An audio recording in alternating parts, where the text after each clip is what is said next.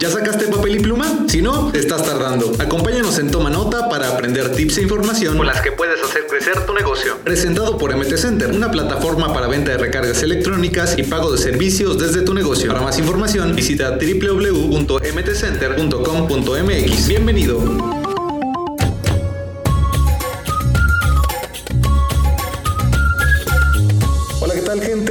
Días, tardes, noches, dependiendo la hora en que vean o escuchen esto. Esto es el podcast para pequeños negocios presentado por MT Center. Estamos en el capítulo 7 y hoy tenemos la presencia del contador Eduardo Peredo Jacobo, que lleva ya casi los 40 años en este tema de la contaduría y algo nos va a platicar sobre ondas fiscales. ¿Cómo está? ¿Qué tal? ¿Cómo estás, Buenas tardes. Pues queremos abordar temas el día de hoy para entender desde lo más básico eh, y vamos a ver hasta dónde nos da, si no pues prometemos que hay alguna otra una otra intervención suya, perdón, aquí en, el programa. Me gustaría preguntarle, eh, para ir desglosando todo este tema del SAT, ¿qué, ¿qué, es el SAT? Para ir entendiendo. Ok, el SAT eh, no es una dependencia muy, muy antigua, es una dependencia que organismo de, de, la Secretaría de Hacienda y Crédito Público y que obviamente tiene la función básicamente de vigilar las funciones de lo que son los contribuyentes, ¿sí? ¿Quiénes son los contribuyentes? Ok, son todas aquellas personas que por eh, una situación jurídica o de hecho, obviamente puedan tener que contribuir o, realizar pago de impuestos. ¿Estos impuestos son utilizados para, para qué? ¿Para qué nos funciona pagar los impuestos? Ok, eh, básicamente te podría contar que el Código Fiscal de la Federación nos comenta de que contribuciones se dividen en cuatro, ¿sí? Que son impuestos, eh, aportaciones de seguridad social, contribuciones de mejoras y derechos. Obviamente todo mexicano, como lo expresa la Constitución Política de los Estados Unidos Mexicanos, su artículo 31, fracción cuarta, nos menciona que todo mexicano es su obligación contribuir al erario o al gasto de la federación, de lo que es estados, municipios, para obviamente para el crecimiento mismo del país. Ok, entonces según voy entendiendo, está la Secretaría de Hacienda, pero el SAT es algo aparte que se encarga de verificar, eh, es un organismo pues aparte, pero que depende del SAT para que se cheque eh, si pagamos impuestos. Y que otras partes me, decía antes de la entrevista, la parte legal y la parte de recaudación y cuál ah, Tenemos, eh, el SAT se divide en tres subadministraciones, que es recaudación, es la parte de la subadministración de jurídica y la de auditoría fiscal. Ok, ¿y qué es lo que hace cada una de estas partes? Recaudación, eh, según entiendo, según lo que vamos platicando, es justamente que los contribuyentes eh, paguen sus impuestos. ¿Sí, ¿Sí estoy correcto con eso? O? Vamos a platicarlo de la forma más sencilla. Eh, la subadministración o la administración de, recaudación es la que lleva el control precisamente de todas las personas que estamos obligados a la contribución. Es decir, ahí hago todos los procedimientos para dar avisos de inscripción, para dar suspensiones de, actividades, cambios de domicilios, firmas electrónicas, entre otras funciones que tiene obviamente la, administración de recaudación.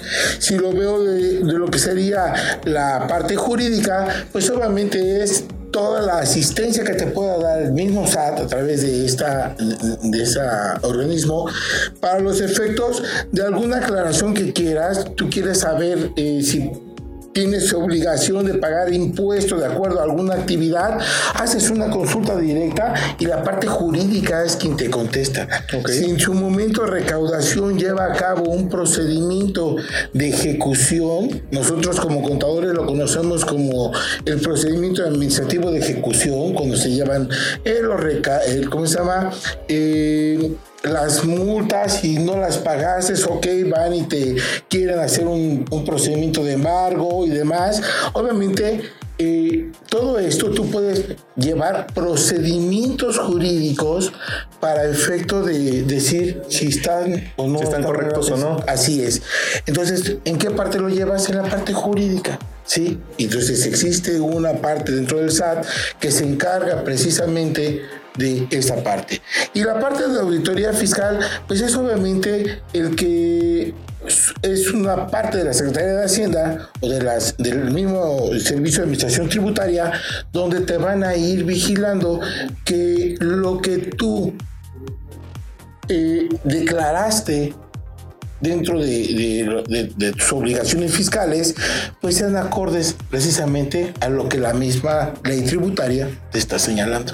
Ok, ¿y quiénes tienen que pagar impuestos? O, si pasamos, por ejemplo, al lado de los contribuyentes, ¿qué tipo de contribuyentes existen? Las personas físicas y también hay personas morales, ¿no? ¿Cuál es la diferencia? Eh, la, eh, es muy fácil. Las personas físicas somos cada uno en lo individual. Es decir, nosotros somos personas físicas y como personas físicas obviamente si tenemos alguna situación de, eh, jurídica o de hecho debemos obviamente de contribuir al erario federal, como lo comenta bueno, lo mismo lo que es la constitución política, ¿sí? Es nuestra máxima norma, okay. Eh, de ahí se desprenden otras, otras leyes, como es el Código Fiscal, y te empieza a especificar precisamente quiénes son los que estamos obligados. De ahí vienen leyes secundarias, que por ejemplo la ley del impuesto sobre la renta, y la ley del impuesto sobre la renta te empieza a decir dentro de su eh, normatividad que tenemos obviamente personas físicas y morales. Esas personas físicas, bueno, lo mismo somos las físicas individuales. Somos todos los individuos que a través de alguna eh, una acción de negocios por recibir dinero tenemos que declarar. Tenemos que declarar, exactamente. ¿Sí? O muchas las veces eh, se, conoce como una acción de negocios todo aquello que sea frecuente. Es decir, vamos a pensar en que tengo una tiendita. En la tiendita, pues obviamente yo, eh, ¿cómo se llama? Vienen y me compran el refresco. Las papitas, este, la leche. exactamente. Entonces tengo una, una actividad frecuente para los efectos de generar una riqueza. ¿Sí? Ok. Por esa actividad yo deberé de pagar los impuestos correspondientes. ¿Sí? Pero existen eh, acciones que muy, muy eventualmente tenemos obviamente como una operación. Vamos a pensar hoy por hoy que yo tengo la venta de, una, de un bien inmueble, una casita. de una casita. Entonces, cuando yo tengo esas operaciones y que son muy esporádicas, digo, yo no me, no me voy a dedicar a lo mejor a la venta de, de bienes raíces, pero sí lo tengo de forma muy esporádica. Me compro una casita, la habito y durante, no sé, X tiempo la vendo. Me voy a cambiar de estado y quiero vender esta casa y comprarme otra. Eh, por esa situación jurídica de, haber realizado una compraventa de un inmueble, pues tendrás que pagar tus impuestos. ¿sí? Hoy por hoy yo digo, bueno, yo tengo que comprar, eh, me quiero comprar un vehículo nuevo. Existe un impuesto para vehículos, nuevos. Y esa es, no estoy comprando vehículos todos los días, como si fuera yo comprar la leche todos los días o el pan. Entonces, por esas actividades realizaré el pago de los impuestos.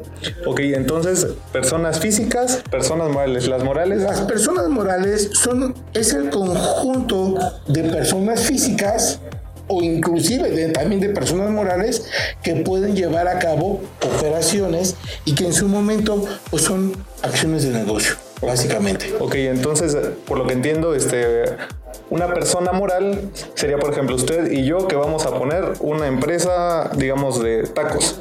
Pero en las personas morales, como dice usted, que pueden ser varias personas este, morales para ser otra persona moral, podemos poner una cadena de taquerías pero desde nuestra empresa de tacos, ¿no? Así, lo, es. Sí, así lo entiendo. Así es. Ok, y después de estos regímenes, o sea, después de personas físicas y morales, ¿existen algunas otras subdivisiones? Por ejemplo, eh, habíamos platicado alguna vez sobre si das servicios profesionales, ¿ese es otro régimen o, eso ya es un tema aparte de los regímenes?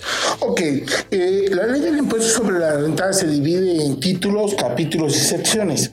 Entonces, cuando hablo de personas físicas, eh, estamos... Eh, contemplado dentro del título cuarto y te, te hacen subdivisiones de aquellas personas que se dedican a los sueldos y salarios, te hablan de las personas que son, por ejemplo, de las actividades empresariales y dentro de las actividades empresariales existe una, una división adicional eh, que podríamos hablar de que son las del régimen general, así lo conocíamos en, hace unos años y las que son del régimen de incorporación fiscal. ¿sí? Eh, dentro de ese capítulo de que te habla de las actividades empresariales también existen las actividades profesionales. Entonces, no es lo mismo una actividad de compra-venta que una actividad de servicios. Este, entonces empiezan esas divisiones. Existen otras, otras actividades como son enajenaciones de bienes, este, arrendamientos, premios y vienen más, más divisiones. Yo creo que lo más común dentro de, de nuestra sociedad, pues es, eso, es obviamente aquellas personas que nos dedicamos a percibir un sueldo y que obviamente dentro de los asalariados pues tenemos que nuestro patrón pues, nos hace la retención correspondiente de los impuestos y que muchas veces nosotros tenemos las dudas de cómo fue que nos calcularon ese impuesto, por qué tenemos que pagar ese impuesto. Obviamente estamos haciendo, acrecentando nuestro patrimonio, ¿sí? Y eso es lo que corresponde precisamente al pago de impuestos. Y las actividades empresariales o profesionales, pues obviamente que eso es lo más común que hay dentro de nuestra sociedad. Existen, pues obviamente tienditas, tortillerías, estéticas, farmacias, mil y una actividades. Esas personas, hoy por hoy, pues también tienen la obligación de pagar sus impuestos. Y obviamente dentro de todas ellas, pues existen pues obviamente obligaciones que tienen que cumplir sí o sí de acuerdo a las nuevas reformas que se están dando de cada sexenio. Y en este en específico, ahora 2020 existen nuevas, nuevas leyes. Nuevas reglamentaciones. Así A ver si podemos tocar eh, un poquito el tema de esas nuevas reglamentaciones, o sea, qué qué son las obligaciones que estos pequeños negocios deben hacer, pero antes de eso me gustaría tocar el tema de en qué régimen, en dónde entran ellos, eh, estos pequeños negocios, porque ya hablamos de que está la división de los profesionistas, la onda empresarial, ellos eh, se deben de registrar en cierto, en cierto apartado de estos que menciona usted, y si nos pudiera hablar un poco, porque es justamente eh, las personas que más nos escuchan, cuáles son esas obligaciones que tienen que hacer, cada cuánto, por ejemplo, tienen que hacer su declaración, eh, a qué están obligados a la hora de, declarar, si lo pudiéramos abordar. Ok, te comentaba yo que en el capítulo que habla de las actividades empresariales y profesionales, existe una subdivisión que son las actividades empresariales que nosotros la conocíamos hace unos años, hasta hace unos años, como las del régimen general de ley, ¿sí? Hoy ya no se llaman así, solamente es actividad empresarial y profesional, o las del régimen de incorporación fiscal. Realmente cualquier negocio puede estar en una u otra, ¿sí? Eh, existen solamente algunas situaciones que tenemos que respetar. Una de ellas es el nivel de ingresos que tenemos. Si no rebasamos 4 millones de pesos anuales, yo puedo quedarme en el régimen de incorporación fiscal. Si es por primera vez que me voy a dar mi inscripción ante la Secretaría de Hacienda o ante el Servicio de Administración Tributaria, en ese momento lo que yo voy a hacer es que si primera vez puedo entrar en el régimen de incorporación fiscal. Para los pequeños negocios. Eso es entre, entre unos, entre, entre varias observaciones que te puedo hacer. Eh, ¿Cuál es la diferencia entre el régimen general y el régimen de incorporación fiscal? Ese es, el régimen de incorporación fiscal es un régimen de transición para pasar precisamente al régimen general de ley. ¿sí? Es un régimen de transición. Eh, eso está obviamente muy claro y lo que estamos haciendo es de que en el primer ejercicio, cuando tú te registras como régimen de incorporación fiscal, para efectos del impuesto sobre la renta y siempre y cuando factures al público en general, tú vas a pagar, tienes un subsidio más bien, tienes un subsidio del 100% contra los impuestos que tengas que pagar. ¿El subsidio es una ayuda o...? Es, es vamos a llamarle de alguna forma, una ayuda que el gobierno federal te dice para que tú tengas un incentivo para llevar a cabo. Para que puedas crecer en, tu negocio. Te voy a dar un subsidio para el pago de los impuestos por el primer ejercicio del 100%. ¿Sí? ¿Ejercicio qué periodo comprende? ¿Un año? Eh, el, ejerce un año, pero realmente es un año fiscal. El año fiscal empieza el primero de enero y concluye el 31 de diciembre. ¿Sí? Entonces, durante ese periodo. Entonces, sí. Si yo tengo, por ejemplo, que yo me di de alta hoy, hoy, primero de febrero, ¿sí? El 31 de, diciembre concluye el ejercicio fiscal y a partir del primero de enero ya comienza el otro año. empieza el, siguiente ejercicio. Entonces, durante ese ejercicio fiscal que yo estoy elaborando, ¿sí? Este, yo tendré el primer año un subsidio del 100% contra el pago de mis impuestos sobre la renta. ¿sí? Entonces, ahí tengo esa gran facilidad. Si yo me fuera al régimen general de ley, resulta que no tengo tal subsidio y debería de pagar los impuestos correspondientes, ¿sí? Y que van desde el 1.92% sobre la utilidad base que yo calculo impuestos hasta el 35% de esa utilidad. Entonces, hay pues, realmente una base muy interesante ahí para el cálculo de los impuestos. Entonces podríamos decir, por ejemplo, que el gobierno promueve, o sea, a la hora de que tú te metes al régimen de incorporación fiscal, que es el más básico, al que entras de lleno, eh, por medio de este subsidio que tú crezcas y puedas pasar al siguiente. Eh, volvemos a lo Así es como le entiendo. El, proceso de transición precisamente es eso. Yo te invito a que establezcas un, un negocio y que ese negocio lo vayas poco a poco trabajando y lo vayas creciendo. Te comentaba yo, el primer año de ejercicio fiscal tendrás un subsidio del, del 100%. Después, en el segundo año, bajará al 90% de subsidio. El el, segundo año bajará al 80 y así paulatinamente hasta que en un, en un tiempo general de 10, años, estés pagando el 30 el 100% de tus impuestos, pero que ya corresponde al régimen general de ley, mal llamado hoy por hoy. Ok, entonces es la transición simplemente, o sea, que a la hora en que tú terminas de, que ya no tienes ese subsidio, ya te convertiste automáticamente en... Así es. Ok, y me surge otra duda respecto a esto. Por ejemplo, hay muchos negocios que ya quieren hacer el pago con tarjeta.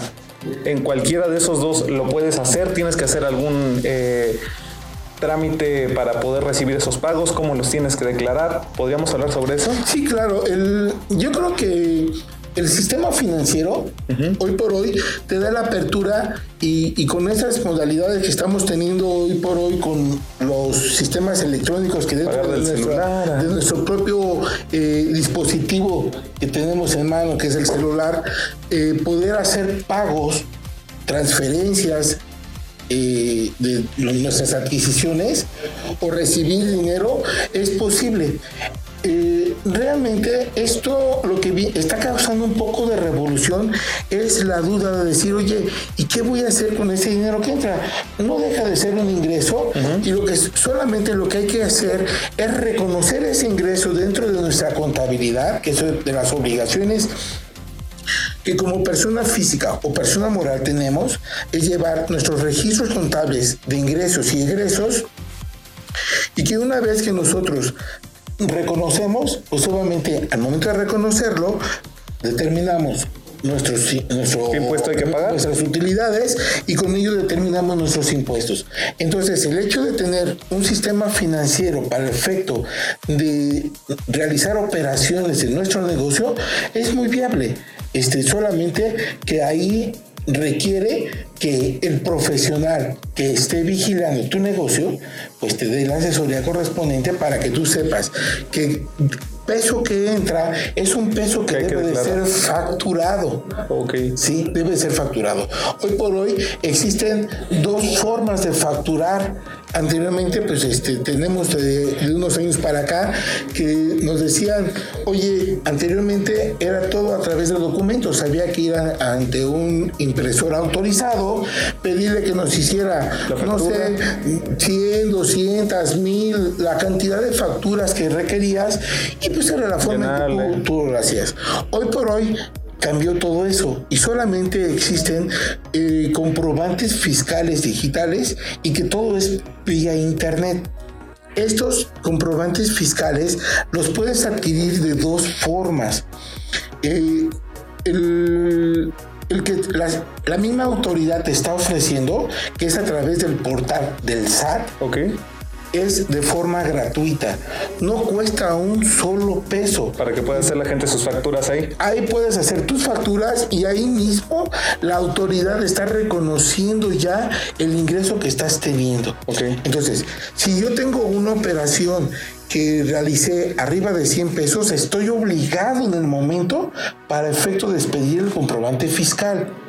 Entonces, lo puedo hacer a través del portal del SAT, de, la- de las facturas gratuitas o de los folios gratuitos que me entrega la- el SAT, o en su defecto, lo puedo hacer a través de un proveedor autorizado de comprobantes fiscales, ¿Algún otro llamados programa? PAC. Ellos sí tienen un costo y obviamente pues hay un sinnúmero de, de. PACs hoy por hoy que te dan la oportunidad de adquirir esos, esos comprobantes fiscales. Entonces, mm, yo creo que no habría eh, que decir, oye, pues yo me voy por el primero, por el décimo o por X proveedor, porque obviamente sería... eh, pues obviamente como que hacer mano negra ahí para efecto de, de quién te puede dar las facturas. Pero existen esas oportunidades. Eh, afortunadamente los PAC te dan algunas opciones que Más la, facturas, menos facturas. Mm, no, eh, te dan algunas opciones estadísticas que para efecto de contabilidad son interesantes poderlas conocer. Pero de ahí en fuera que tú puedas tener tu registro y que obviamente, pues dependiendo de si tú tienes un asesor fiscal o en su momento tú lo quieres hacer, pues obviamente puedes tener ahí las oportunidades. Ok, entonces recopilando, si la gente quiere eh, tener pago con tarjeta, tiene que declarar eso, generar una factura o apoyarse de un contador para que le diga cómo, cómo es todo ese proceso que ya nos explicó, pero a lo mejor de una manera este, más detallada. Otra cosa que, que me surge, otra duda, por ejemplo, hay muchos negocios que pueden estar irregulares. Digamos, si yo me registro al día de hoy en el SAT, tengo que declarar todos los ingresos anteriores o solo es de aquí para adelante. ¿Cómo, cómo es eso? Bueno, la, la autoridad fiscal, eh, mientras tú hagas todo, cualquier movimiento que tú hagas ante la autoridad fiscal, si tú lo haces en forma espontánea, ¿sí? Eh, vas a evitarte el pago de multas, el pago de gastos de ejecución, el pago de, de, obviamente de lo que serían impuestos con recargos y actualizaciones. Yo puedo hacer una inscripción retroactiva al tiempo que yo, yo tenga. Desafortunadamente muchas de las veces pues lo voy a hacer y yo no tengo ni facturas de ingresos ni facturas de egresos con el cual yo pueda hacer obviamente No hay como comprobar todo ese... entonces, yo creo que la sugerencia más viable es decir eh, que es una de las invitaciones que está haciendo hoy por hoy el gobierno federal. Inscríbete y a partir de ahora empecemos De aquí para adelante. ¿sí? Este, si tienes alguna obligación y tienes a lo mejor detectado ingresos, que es una de las cosas que las personas están pensando y que es una de las revoluciones que está causando hoy la reforma fiscal. No tengo facturas de ingresos, pero sí tengo depósitos realizados a, una institución bancaria. Esos depósitos se convierten en ingresos. Entonces sí sería interesante que a través de un profesional se asesoren mejor para ver la viabilidad de estar registrados con fechas anteriores o con fechas actuales. Ok, habló de multas. ¿Por qué a un contribuyente le pueden poner multas? ¿Qué es causante para que a alguien le pongan una multa? Obviamente es como todo, es el incumplimiento de obligaciones que puedas tener ante la autoridad. Ok. Esas obligaciones están enmarcadas dentro de nuestro código fiscal y que obviamente pues son varias, ¿no? Entre ellas, obviamente, el no registrarse ante la Secretaría de Hacienda, el no expedir comprobantes fiscales, el no llevar contabilidad, el no tener RFC, o sea, son varias. Entonces, si la autoridad detecta esa, alguna de esas irregularidades, entre otras las que te acabo de mencionar, obviamente eres acreedor a las multas. Estas cambian pues dependiendo, según entiendo, del régimen en donde nos encontremos, ¿no? Tanto si es este como, como el RIF, cuáles son este cuál es el significado de las siglas, el RIF o el otro que habíamos hablado de grandes empresas, o si somos profesionistas, cambia, depende de eso, o hay como algunas generales. No, no, no, no, no. Eh, realmente las, las sanciones son generales para todos. Ok.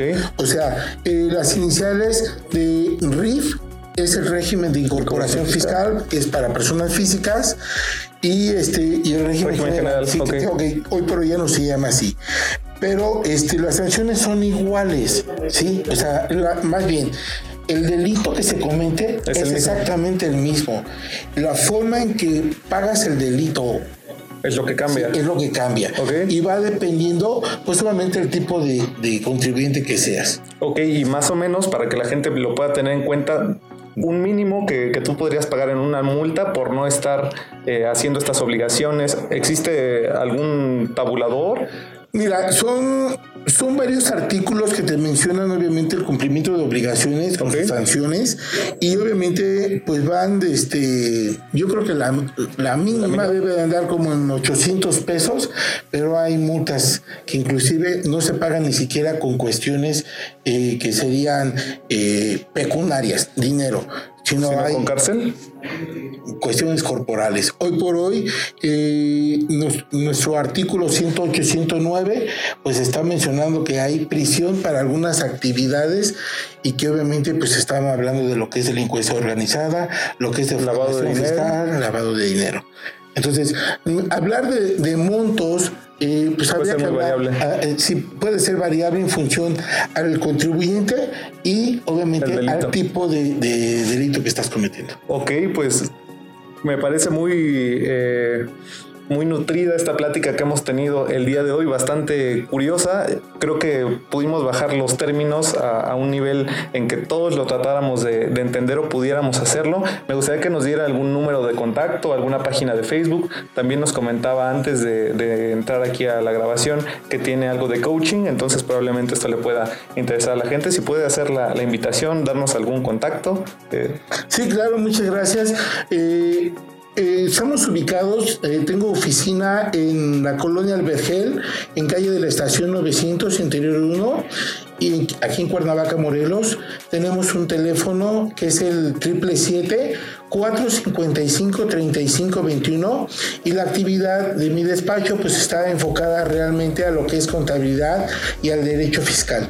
Eh, independientemente, también ahí tenemos, soy junto con, otras personas que participamos en el despacho como coach ontológico y que estamos obviamente ahí en la oportunidad de apoyar a, varias personas. ¿Se puede hacer alguna consultoría en línea o que usted pueda llevar los papeles de alguien eh, por medio de internet o que le puedan hacer consultas? Con todo gusto. Eh, tengo eh, correo electrónico que es eduardo pj74 arroba yahoo.com.mx y estamos ahí atentos a cualquier mensaje que puedan tener, cualquier consulta y que con todo gusto puedo estar apoyando. ¿Alguna página de Facebook?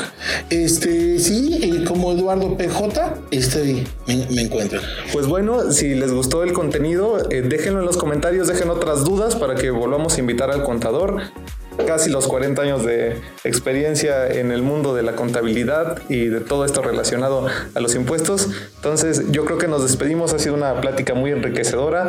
Mi nombre es Joscael Aguilar. Ya saben que si quieren vender recargas con MT Center, les hacemos rápido el comercial pueden marcar el 777-311-3066, la extensión número 3 o la 163 para mandar saludos acá con la banda.